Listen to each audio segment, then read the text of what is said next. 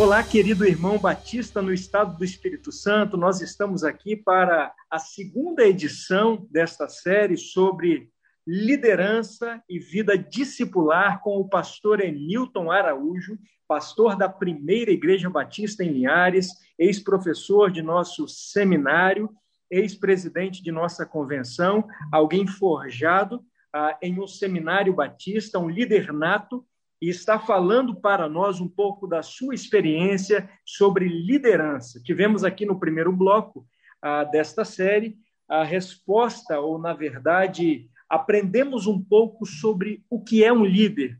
E hoje nós temos aqui o pastor Enilton novamente para responder uma outra pergunta. Pastor Enilton, todo discípulo é líder e todo líder é um discípulo? Parece ser a mesma coisa, mas nós entendemos que há uma amplitude muito maior acerca dessa temática e dessas perguntas que foram feitas.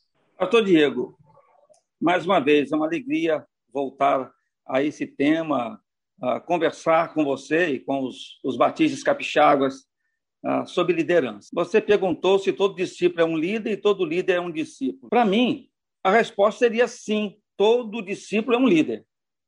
A esse discipulado de líderes também chamamos mentoria. Por exemplo, um mentor é uma pessoa expert em determinada área de atuação. Com anos de experiência, é referência na área. Então, um líder com conhecimento e prática comprovada, ele compartilha com discípulos líderes, tendo como propósito acelerar o desenvolvimento do discípulo líder. A outra é: todo líder é um discípulo? Também responderia sim. Uma das características de um bom líder é sua busca contínua pelo aperfeiçoamento. Está continuamente aprendendo com alguém que saiba mais que ele.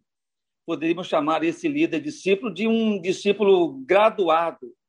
Eu costumo usar essa referência para líderes que já, inclusive, fizeram faculdade, outros aperfeiçoamentos, até um, um, um líder é, pastor, eu o considero como meu sublíder ou meu líder, co-líder de discípulo graduado. É com quem compartilho e é de quem também recebo o feedback desse aprendizado tão importante na liderança. Muito bem, pastor Enilton.